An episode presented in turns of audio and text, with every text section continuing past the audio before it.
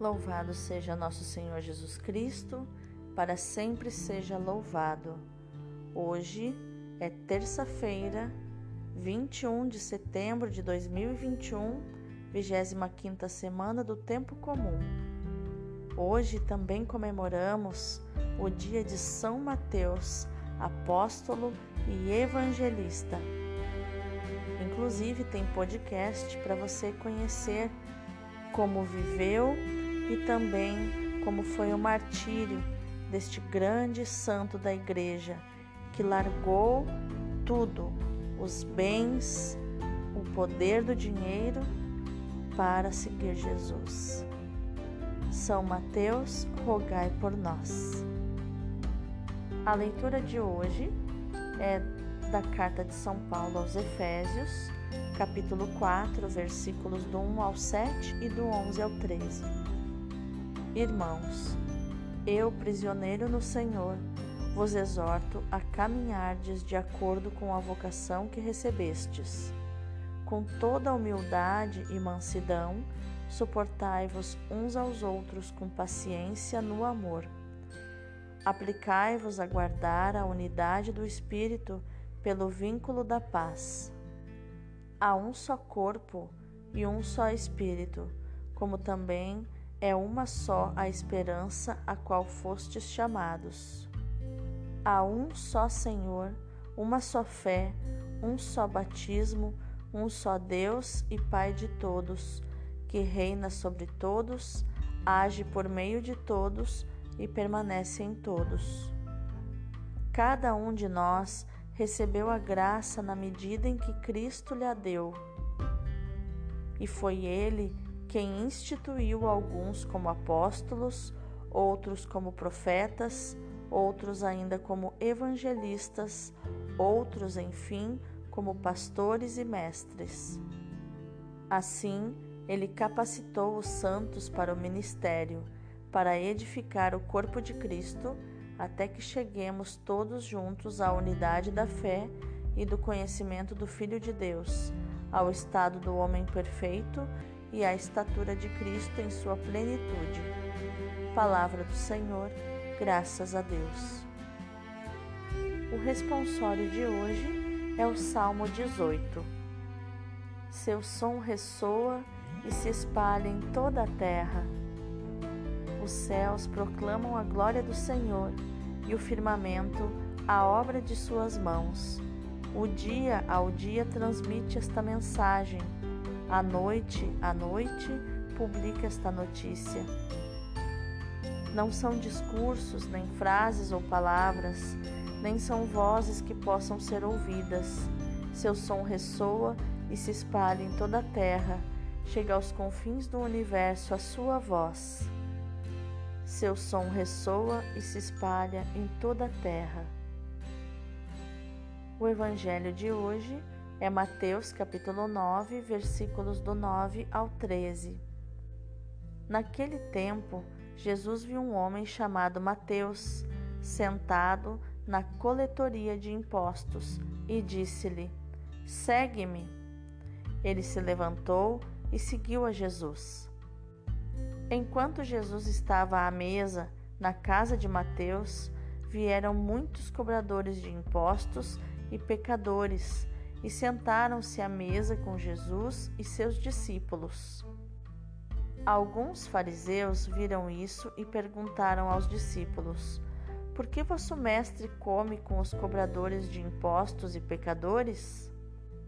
Jesus ouviu a pergunta e respondeu: Aqueles que têm saúde não precisam de médico, mas sim os doentes.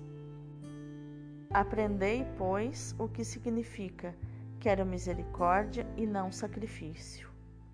De fato, eu não vim para chamar os justos, mas os pecadores. Palavra da salvação, glória a vós, Senhor. Então, o que os textos de hoje nos ensinam sobre inteligência emocional, atitude e comportamento? Na leitura de hoje, Paulo exorta os cristãos a uma vida digna de sua vocação, formando um só corpo em Cristo Jesus. A condição de prisioneiro lhe dava maior autoridade para fazer esse tipo de exigência. A harmonia, a paz são indispensáveis para viver em unidade. E essa unidade espiritual entre os cristãos, ela é motivada pela sociabilidade e comunitariedade próprias da vida cristã. A igreja é um só corpo, animado por um só espírito e por uma só esperança na salvação eterna, a que a fé em Cristo nos convida. Um só é o Senhor Jesus, que derrubou o muro da separação e da inimizade e deu a todos a fé e o batismo como meios de salvação. Acima de tudo está a única paternidade divina, a um só Deus e Pai de todos. No Evangelho de hoje, é interessante observar que, ao narrar o seu próprio chamamento por Jesus, o primeiro evangelista, Mateus, conforme observa São Jerônimo em seus estudos, ele usa o seu próprio nome, Mateus. Já os outros três evangelistas, ao narrarem o mesmo episódio, chamam Mateus de Levi, o seu segundo nome, provavelmente menos conhecido talvez para esconder o seu nome de publicano. Mateus, pelo contrário, reconhece-se como publicano, um grupo de pessoas pouco honestas e desprezadas, porque eram colaboradores dos ocupantes romanos. Mas mesmo assim, Jesus o chamou, escandalizando os sabidões da época os inteligentes, os que se achavam sábios.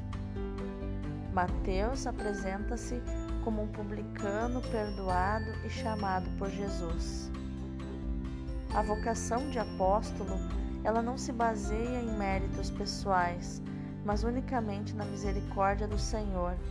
Só quem se dá conta da sua pobreza, da sua miséria, sua pequenez, aceitando-a como um lugar onde Deus derrama a sua misericórdia infinita, está em condições de se tornar apóstolo, de tocar as almas em profundidade, porque comunica o amor de Deus, o seu amor misericordioso.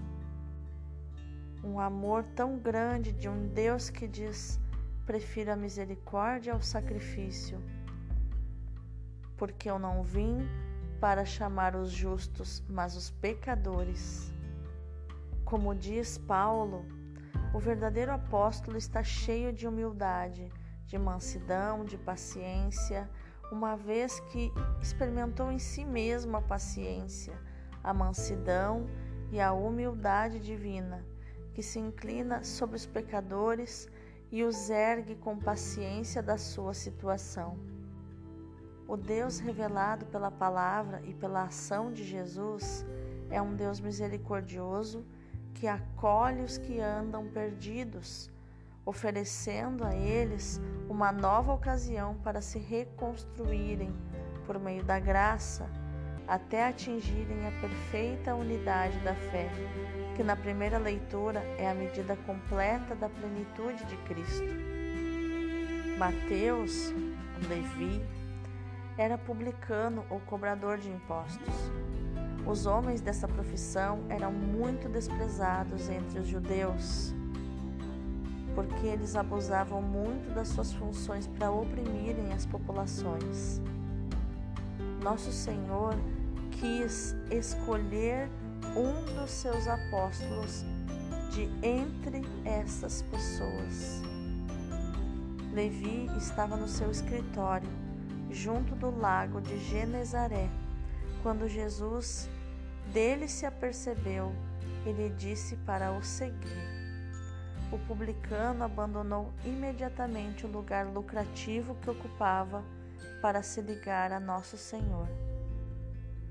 Todo feliz e reconhecido pela sua vocação, convidou o Divino Salvador e os seus discípulos para virem tomar uma refeição na sua casa. Convidou ao mesmo tempo vários publicanos, seus amigos, para os atrair a Jesus. Já começou a missão evangelizando. Os fariseus ficaram escandalizados e disseram aos discípulos do Salvador: Por que é que o vosso mestre come com os publicanos e os pecadores? Jesus, ouvindo as suas murmurações, deu esta bela resposta: Os médicos são para os doentes e não para aqueles que estão de boa saúde.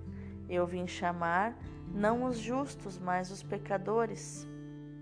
Que palavra encorajadora caída do coração de Jesus. Não percamos a confiança, embora sejamos pecadores. Pai misericordioso, concede-nos a graça de reconhecer na nossa história pessoal o chamamento fundamental da vida, que o Teu Filho e nosso Senhor nos dirige com amor. Que possamos te responder com um sim pronto e generoso nas pequenas e grandes ocasiões da nossa vida. E assim poderemos concretizar aquela obra pessoal e comunitária que devemos realizar na comunidade cristã, na igreja. Que o nosso testemunho de cristãos e de igreja possa contribuir para a conversão do nosso mundo ao teu amor misericordioso. Amém.